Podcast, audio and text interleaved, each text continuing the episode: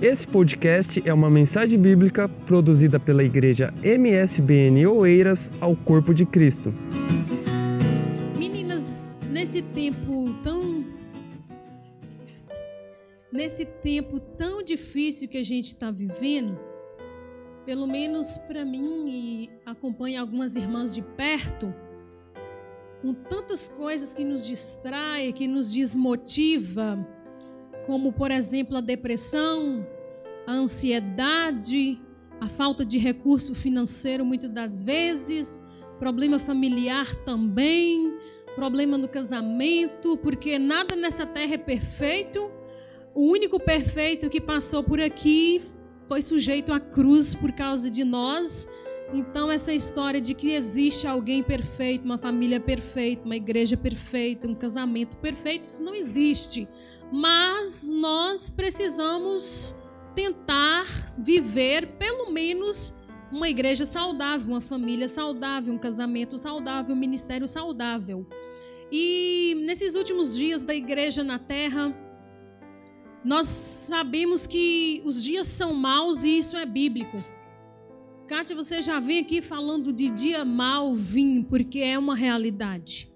Só que no meio desse tempo, no meio das tempestades, nos últimos dias da igreja na terra, Deus quer e tem levantado mulheres guerreiras para esse tempo que se finda nessa terra.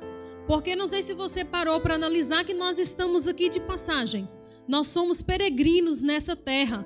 Nós estamos aqui, mas nós não somos daqui. E isso é que faz com que nós não desistimos do Senhor, não desistimos da nossa família. Isso que faz com que nós não desistimos da vida. Quantas pessoas se suicidaram hoje? Se a gente fosse para a internet fazer uma pesquisa, quantas pessoas estão no leito de um hospital agora? Quantas acabaram de sofrer um acidente? Quantas mulheres mudas existem por aí? Quantas mulheres paralíticas existem por aí? Quantas mulheres depressivas à base de remédios tem por aí sendo tratada por médicos? E nesta tarde Deus reservou um tempo para mulheres especiais. Porque no meio de uma geração que parece que tudo tem se perdido, Deus ainda tem a sua igreja. A igreja é o diferencial na terra. E nós somos a igreja de Cristo. E você não é igreja sozinha, porque a igreja faz parte de um corpo, né? Eu costumo dizer quando alguém chega para mim e diz: Olha, eu não congrego, estou esperando Deus tocar no meu coração, estou esperando ver uma igreja que eu me adapte. Eu não estou congregando, eu falo: corre porque você está morrendo. Porque quem não congrega morre. Se nós somos corpo, se alguém tirar minha mão e jogar ali, ela vai apodrecer e vai feder. Se tirar meu pé, vai feder, porque está fora do corpo, perdeu a vida. Cristo é o cabeça. Então, se você não congrega, se você não vem para o corpo, se você não está em comunhão, tomando santa ceia, se você não participa das coisas do Senhor, eu tenho uma triste notícia para te dizer: você está morrendo. E nada do tanto que você trabalhar, nada do que seus familiares descrentes vão pensar, vai te compensar uma morte espiritual. Então, nós precisamos ter esse cuidado para que as coisas desta vida não nos afaste do melhor lugar do mundo, né? Outro dia eu vi o pastor de vocês colocou no, no coiso lá no Zap que ser igreja não é estar na igreja, mas você não é igreja sem ir na igreja. Então, acabou aqui o problema. Né?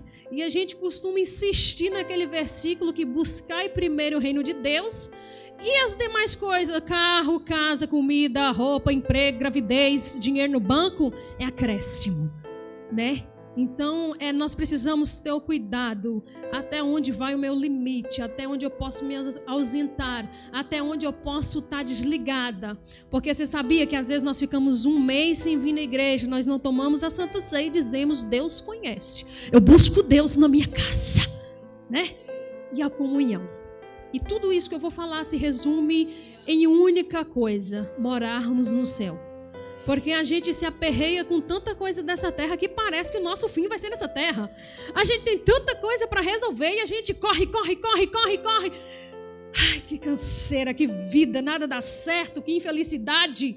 Chega em casa uma tristeza no coração, você não consegue influenciar ninguém, e muitas das vezes tudo na igreja está ruim, essa liderança não está boa, aquela ideia eu não gostei, E parece que tudo vai se resumir aqui na terra. Enquanto eu estou aqui nessa tarde para te lembrar que a sua vida não vai se resumir aqui. E há um descanso para nós, é só lá no céu. Só que como a Ana Luísa já fez uma introdução aqui, para entrar no céu não é fácil. A Bíblia diz que o caminho é estreito. E quem quiser vir após mim, disse Jesus, após mim, porque eu vou na tua frente. Se quiser vir após mim, cada dia a tua cruz e siga. E quem disse que tomar a cruz é coisa de facilidade? Por muita tribulação nos é necessário chegar lá no reino dos céus. E eu tenho pregado muito sobre o arrebatamento, porque de que vale tudo nessa terra e um final de vida sem Deus?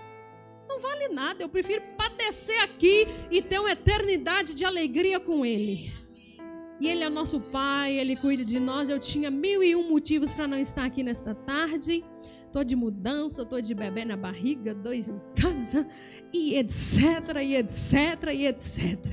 Mas eu disse, Senhor, e eu fiz um pacto contigo: aonde tu me enviares, eu irei.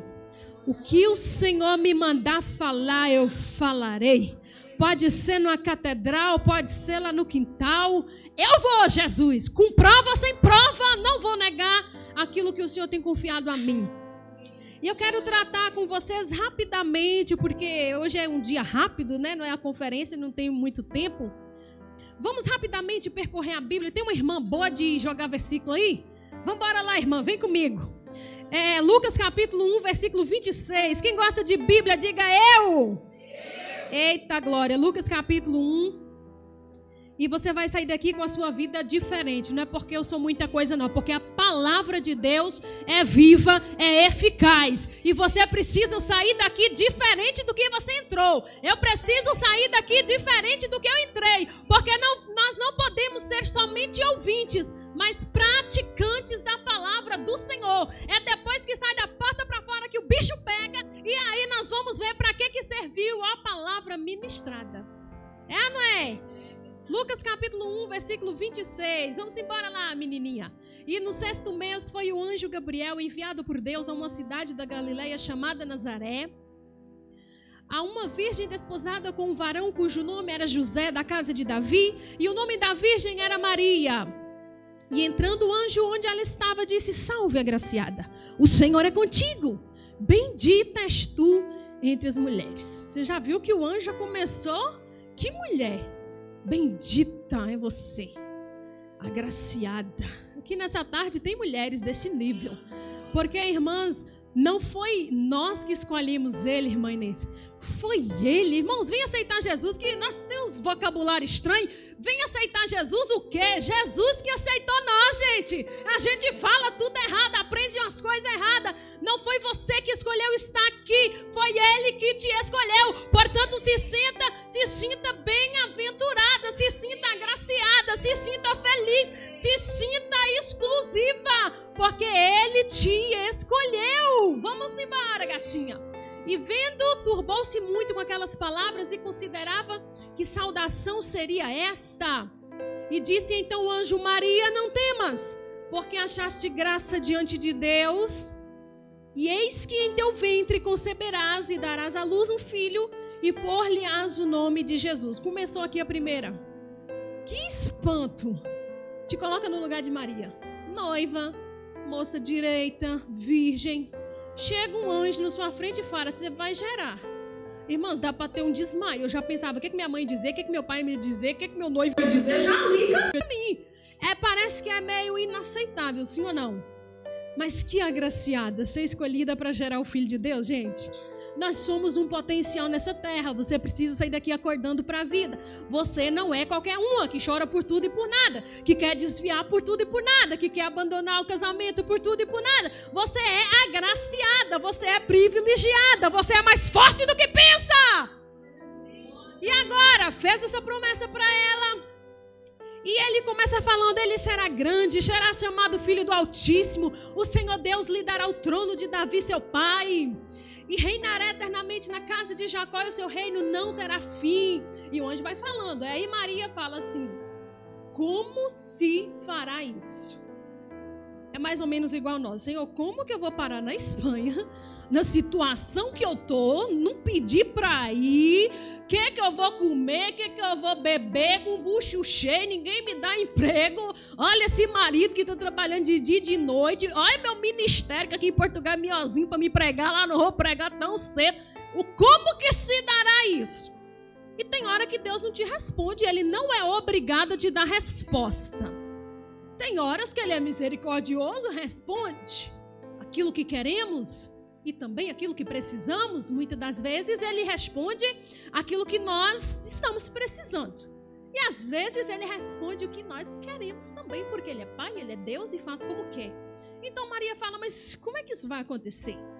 Aí o anjo, por bondade, explica o processo para ela: Olha, Descerá sobre ti o Espírito Santo, a virtude do Altíssimo te cobrirá com a sua sombra, pelo que também o Santo que de ti há de nascer será chamado Filho de Deus. E eis que também Isabel, tua prima, concebeu um filho na velhice, e este é o sexto mês para aquela que era chamada estéreo. Ou seja, veja que o impossível, Maria, foi feito lá na tua prima. Então, fica tranquila, porque o impossível é comigo mesmo. Porque para Deus, nada é impossível. Mas a gente esquece disso, a gente fala amém aqui, porque na hora que só vê conta chegando, pau quebrando, desemprego, marido encapeteado, menino dando trabalho, você olha para essa geração, irmãos, o trem tá feio. Você não lembra de Lucas 1,37, não, senhora. Porque senão a gente era muito mais feliz, sorridente, confiante, esperançosa. Mas não, não. Mateus Lucas 1,37, amém aqui, porque quando pega lá a gente não se lembra. Meu Deus, um diagnóstico do cancro. Não, mas para ti, não, não, a gente já chora, cai no chão, liga para alguém, quer procurar o melhor médico. Isso é natural porque somos humanas e pronto, isso acontece. Mas é necessário que a gente se lembre disso. Porque para Deus, nada, é nada, irmãs, é nada. Não é impossível esse marido virar gente. Não é impossível você gerar, não é impossível você ser curada, não é impossível sua família ser salva, resgatada, não é impossível Deus te usar nos dons, na cura, não é impossível Deus levantar teu ministério, não é impossível Deus abrir uma porta na faculdade, não é impossível Deus te dar um marido crente, rico, bonito, alto, não é impossível Deus tirar a angústia do teu coração, não é impossível te dar o melhor emprego da cidade, não, nada é impossível irmãs, é nada. Kátia, mas até hoje eu tenho pedido, Deus não fez, não aconteceu. Ei, há um tempo para todas as coisas. Eu vou correr porque eu tenho 15 minutos. Então Maria disse: aqui que pega. Eis aqui a tua. Oh, irmãs, ser serva hoje em dia está escasso. Porque servir é para poucos.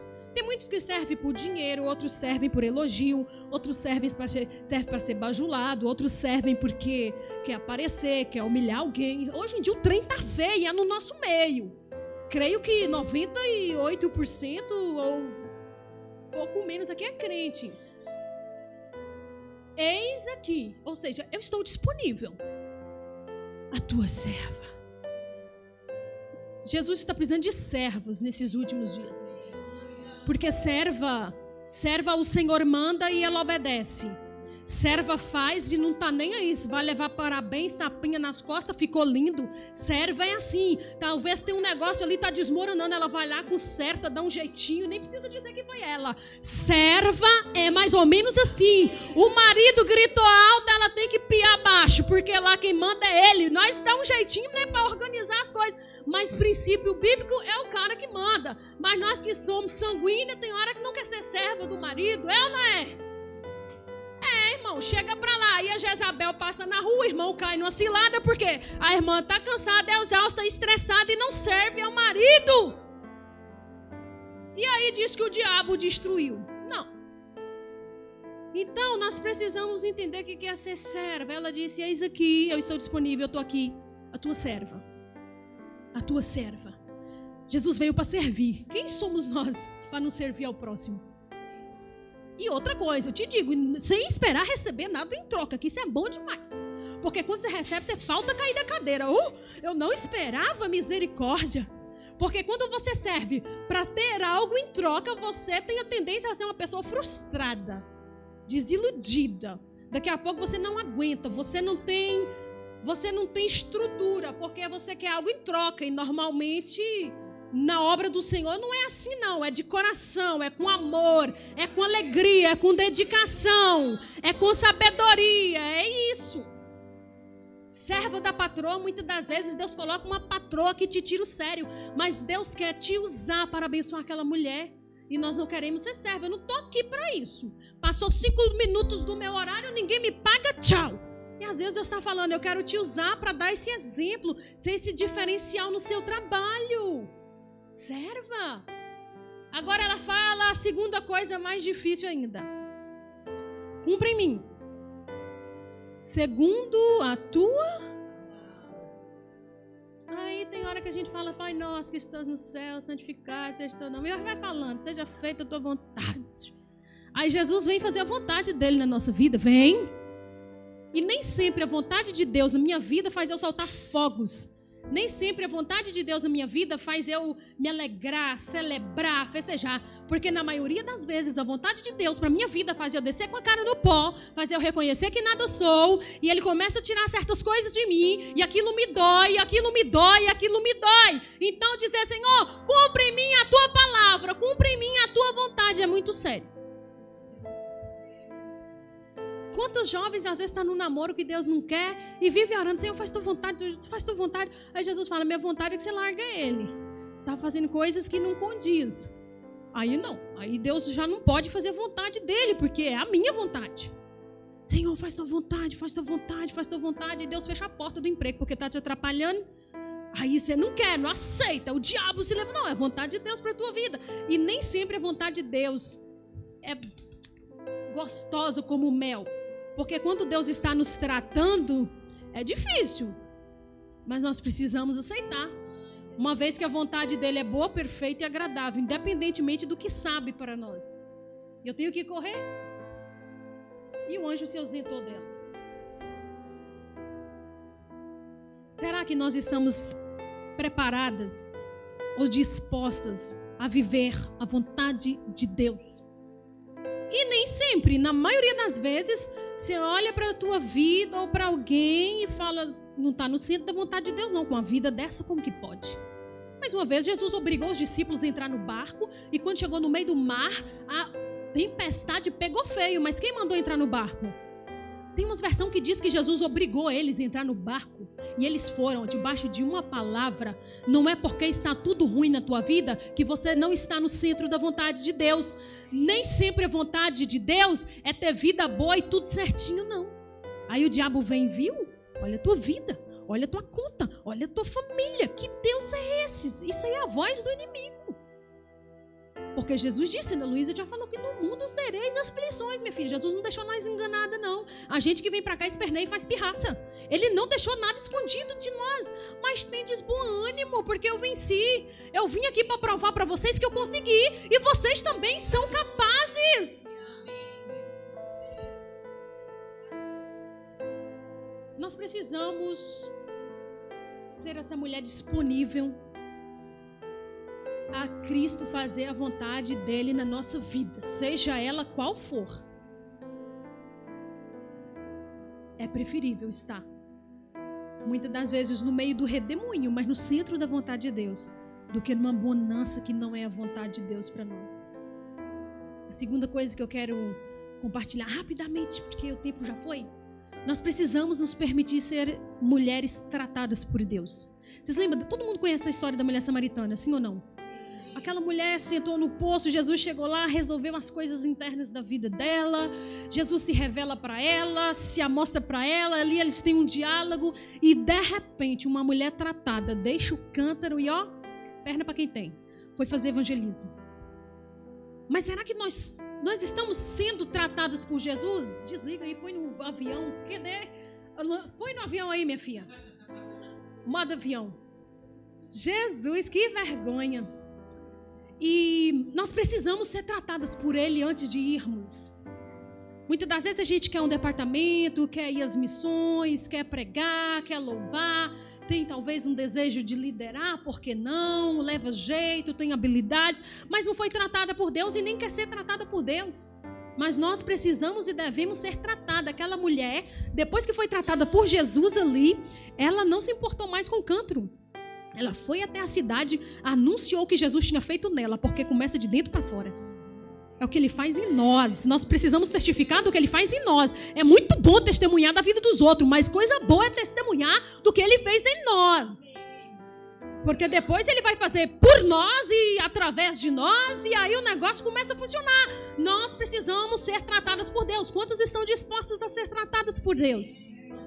Tratamento não é fácil, não, é? Vai para o hospital ser tratada.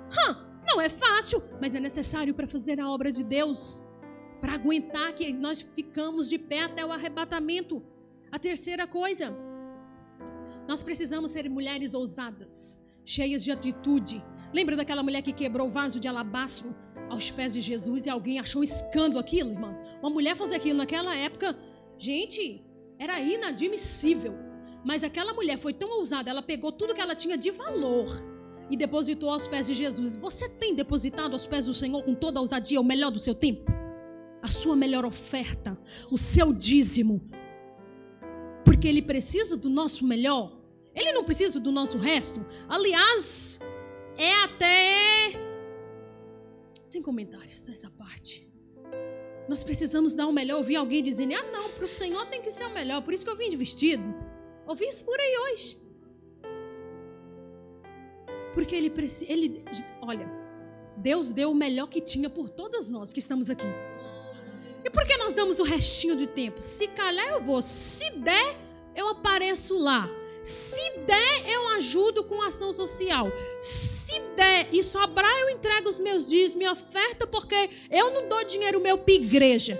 Irmãs, ele não precisa do seu dinheiro, ele é dono do ouro e da prata, mas você precisa demonstrar gratidão, porque o maior ofertante foi Deus, o primeiro ofertante foi Deus, ele ofertou Cristo na cruz do Calvário para que você tenha vida eterna. E que mais nós possamos querer para além de vida eterna? Sapato falta de sapato passa, falta de comida passa, casa alugada passa, essa vida ruim aqui toda vai ficar para trás, porque naquele grande dia somos nós que vamos subir, essas coisas vão ficar aqui. E Ele cuida de nós, então nós precisamos ser essa mulher ousada nos nossos atos para com Deus, nas nossas atitudes para com Jesus Cristo. Porque não é para mostrar para as pessoas, é para Ele. E nós precisamos, a penúltima coisa, brilhar. Kátia, diga que você veio aqui mandar eu brilhar. Vim. Irmãos, é tão triste quando você chega num lugar, tem irmã assim. Você vê de longe, nem precisa ser profeta para saber que a irmã é um amargo de fel. Gente! E tem aquela irmã que você vê ela sorrir, ela contagia a multidão, vai ver. O menino tá lá igual aquela mulher. Vai bem com o teu filho? Vai. Mentira, mortinho lá dentro de casa, sunamita. Vai bem, né? Futuro, vai ficar bem. E a irmã sorri, mas se ela for contar o testemunho dela, você chora, cai no chão, levanta uma oferta, faz uma intercessão, mas a irmã tá ali, não deixa a peteca cair. E eu não estou falando de hipocrisia. Porque nós, nós podemos entrar no nosso quarto, fechar a porta, orar. Nós podemos recorrer aos nossos pastores para poder nos auxiliar nos momentos difíceis. Uma amiga, quem sabe. Mas, irmãs, você não pode deixar a peteca cair. Brilha! Brilhe no seu trabalho, brilhe como esposa, brilhe como mãe, brilhe como uma obreira, brilhe no meio dessa geração ofuscada pelos problemas da vida. Jesus disse: Vós sois a luz do mundo. Você me explica o que é luz, se não é chegar no lugar e a claridade aparecer. Isso é ser luz no mundo, é testemunhar de Cristo. Irmã Kátia, mas eu preciso de tanta coisa, eu peço tanta coisa, ela ainda não fez nada.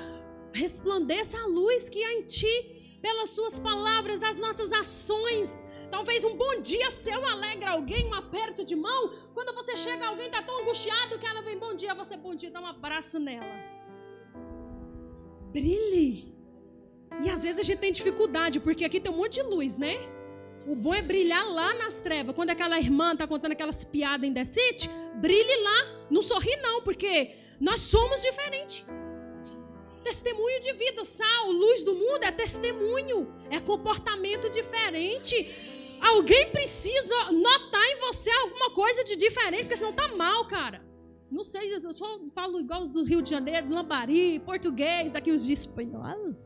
Vou estar predicando a palavra de Deus e vocês vão vocês estão entendendo? Você precisa brilhar, você não é qualquer um. Ah, meu cabelo é duro, não interessa, faz chapinha se tem dinheiro, se não tem, deixa, assume. Tô fofinha, faz uma dieta, não quer não, vai subir fofinha também, que os fofinhos também é bom.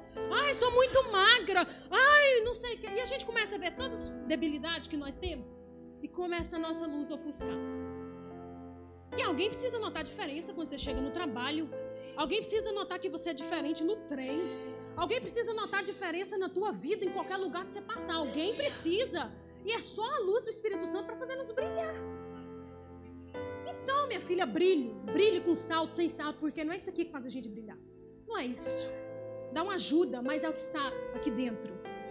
E você, mesmo de luto, com todos os problemas da vida, alguém chega perto de você e não quer ir embora, quer conversar. Quando você vê, passou duas horas. Porque você tem uma palavra profética, você tem uma palavra de esperança. Por mais que você também está precisando, mas você não é egoísta. Porque não é porque Deus não fez na tua vida que você vai negligenciar aquilo que Deus já te deu. Palavra de Deus está na tua vida. E a sua boca precisa falar do que está cheio o seu coração. Se o seu coração está cheio de piadinha, você vai fazer piadinha. Se o seu coração está cheio de malícia, você vai falar maliciosamente. Mas se o seu coração está cheio da palavra de Deus, independentemente da circunstância, você vai falar a palavra de Deus para alguém. E é muito bom você falar com alguém palavra de Deus sobre Jesus e tem hora que não precisa nem abrir a Bíblia, não precisa falar um versículo. Nós precisamos ser essas mulheres que brilham. E não se importem quando estiver nós no nosso meio, porque ela brilha, brilha um monte de luz. Só que infelizmente tem aquelas que não suportam o brilho da outra. Infelizmente no nosso meio tem isso. Então, se você tem problema com alguma irmã aqui na igreja, no seu departamento, que brilha mais do que você, significa que a sua luz está se apagando. Corra, corra e vai buscar aos pés do Senhor. Porque nós não podemos nos incomodar com o brilho da outra, não, senhora. Cada uma foi chamada com um propósito diferente. Cada uma brilhe na, na, na, na postura, na posição com que foi convocada, com que foi chamada. Nós precisamos entender isso. E para terminar, meu tempo acabou. Nós precisamos ser mulheres que saibam esperar. Ô, gente, alguém aqui gosta de esperar? Levante-se que nós vamos orar por ti. Eu não gosto de esperar. Hoje eu fiz a irmã Inês esperar sete minutos. Já fiquei escapelada. Meu Deus, atrasei com a irmã Inês. Nós precisamos saber esperar. Eu não vou ler porque o tempo acabou eu preciso respeitar o tempo. Isaías, é, capítulo 40, versículo 28, fala sobre os que esperam no Senhor. Eles renovarão as suas forças, subirão com asas como de águia. Ou seja, se você está esperando no Senhor, tem renovo para você. Porque se você esperar na pastora, se você esperar no pastor, se você esperar no seu marido, se você esperar nos seus filhos, se você esperar numa boa condição financeira, você vai viver uma vida de frustração eternamente. Amém. Mas se você está esperando no Senhor, tem renovo para a tua vida. Você vai subir com asas como de águia. Você vai ser imparável, porque você está esperando no Senhor. Você está enxertada no Senhor. A tua vida está voltada, pautada no Senhor. Correrão e não se cansarão. Caminharão e não se fadigarão. Então, quem espera no Senhor não para. Porque caminharão, caminharão. Estou sem dinheiro, mas estou caminhando. Estou com problema familiar, mas estou caminhando. Meu ministério não avança, mas eu estou caminhando porque eu espero no Senhor. E o salmista disse: Olha, esperei com paciência no Senhor. Como disse o seu pastor lá em, em Ericeira. Quer ter paciência? Não prepare para ter mais tribulação. Falei, resumindo, nas minhas palavras, que ele entregou aquele dia. É, é, tipo assim, você e eu somos responsáveis pelas somos mais responsáveis pelas tribulações que nos sobrevêm do que Deus. Porque a tribulação produz quanto mais impaciente formos, mais tribulação vai vir sobre nós. E o salmista esperei com paciência, não espera normal. Esperar com calma, com paciência. Já viu aquela pessoa que não esperou para casar, hoje está falida? Não deu certo porque ela não esperou. Já viu? Não espera o momento de falar. Aí vira um fuzuê. Ninguém gosta de estar perto, porque não sabe esperar o momento de falar, com quem falar, sobre o que falar. Espera! É fácil para mim estar aqui mandando esperar, não é não. Estou esperando tanta coisa há tanto tempo, mas é a ordem do Senhor. E o salmista disse: Esperei com paciência esses documentos sair, não vou voltar para o Brasil, porque é um processo.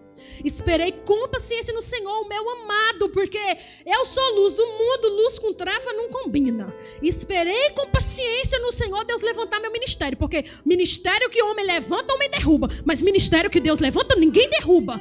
Esperei com paciência no Senhor por um trabalho melhor, porque a casa do Senhor, o compromisso que eu tenho com Deus é muito mais importante do que me matar dia e noite em trabalho e eu perco a minha comunhão com o Senhor. Então, eu esperei com paciência no Senhor para o pastor ver que eu estou aqui e que eu estou preparada para liderar. Eu esperei com paciência. Não é fácil. Mas nós precisamos ser mulheres que esperam no Senhor. Vamos terminar no Salmo 40? Fica de pé para fingir que está terminando. Cadê a menina do, do, do, do coisa ali? Esperei com paciência no Senhor. Não é no ser humano, não é nas pessoas. Porque quando nós esperamos nas pessoas, nós nos frustramos. Aí depois você vê, não era meu amigo, não era aquilo tudo. Claro, você estava com essa expectativa nas pessoas, não é em Deus. Por isso que a gente deixa de congregar, por isso que a gente deixa de fazer a obra do Senhor, porque ser humano é falho. Ele se inclinou para mim e ouviu o meu clamor. Está esperando no Senhor? Então tenha certeza que Ele te ouve. Ele se inclina para você e atende o teu clamor. Atende quando? Porque não adianta a gente se espernear e dizer Deus é já. E Deus está dizendo é no meu tempo, da minha maneira, como eu quero.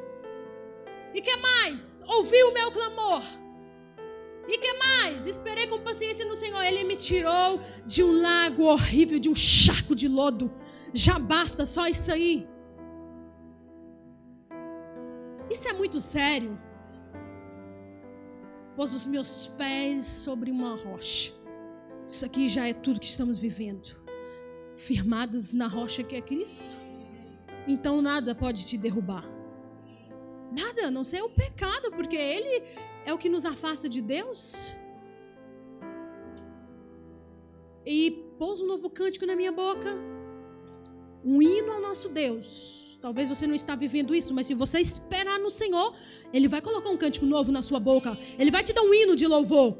E muitos o verão. Não é pouca gente, não, minha irmã. Você está entendendo a responsabilidade de ouvir e obedecer a palavra de Deus e esperar no Senhor? Muitos o verão. Não são poucas pessoas, não é só Eiras, esse barro inteiro. Muitas pessoas o verão e temerão e confiarão no Senhor. Será que tem alguém aqui disposta a esperar no Senhor?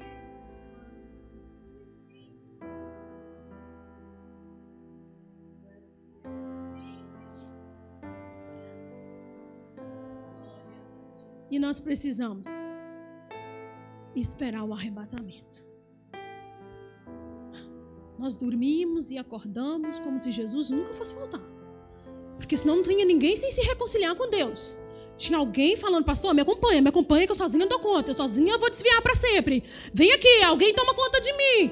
Nós acordamos e esquecemos do arrebatamento porque a Bíblia diz para não mentir, mas às vezes nós somos pegos na mentira, no adultério, na fornicação, na maledicência. E aí esse tipo de gente não se arrepende não, é inferno direto. Mas Jesus está voltando, isso é uma realidade. E você está esperando Jesus voltar hoje? Ele não disse o dia nem a hora. Vai ser igual a irmã Inês. Ninguém esperava ela aqui. Apareceu. Pum. É só para descontrair, porque eu sei que está ficando pesado e eu já ultrapassei sete minutos. Gente, Jesus está voltando. E a gente vive como se Jesus não estivesse voltando. Porque se a gente pensasse nisso todos os dias, a gente era menos egoísta. A gente, com todos os problemas, dificuldade, escassez, a gente anunciava a palavra através do testemunho de vida. Porque às vezes tem gente que critica tanto entregar folheto na rua, mas ele é uma negação lá na rua. Alguém olha para ele e fala: Você é crente como fulano? Eu não quero. Então não adianta ir pra rua entregar folheto, não, meu irmão. Muda a tua vida. É isso que eu defendo. Aí a gente entra numa religiosidade que se não entregar papel, nada feito. Não, você tem que viver como Cristo andou. Tem que andar na luz como ele andou. Tem que testemunhar dele. É se preciso morrer por ele. a gente não vem nem no culto por ele, vai morrer. Quantos estão aí agora? Vai estudar aí a janela 1040. Que eles são martirizados, perseguidos, torturados. Muitos no passado eram jogados em arena e leão comiam vivos. Eles não negavam a Jesus. Eu nego. Quando não entrego minha melhor oferta. Quando eu não dizimo, eu estou negando Jesus. Quando eu sou desobediente, fofoqueira, eu estou negando Jesus, maledicente. Quando eu não honro pai e mãe, eu estou negando Jesus. Quando eu desonro meu esposo, eu estou negando Jesus. Quando eu negligencio a educação dos meus filhos, estou negando, porque tudo é desobediência à palavra de Deus. E Jesus está voltando e só entra lá um tipo de gente, obediente à palavra de Deus. Será que nós estamos esperando por ele? Este foi mais um podcast produzido pela Igreja MSBN ao Corpo de Cristo.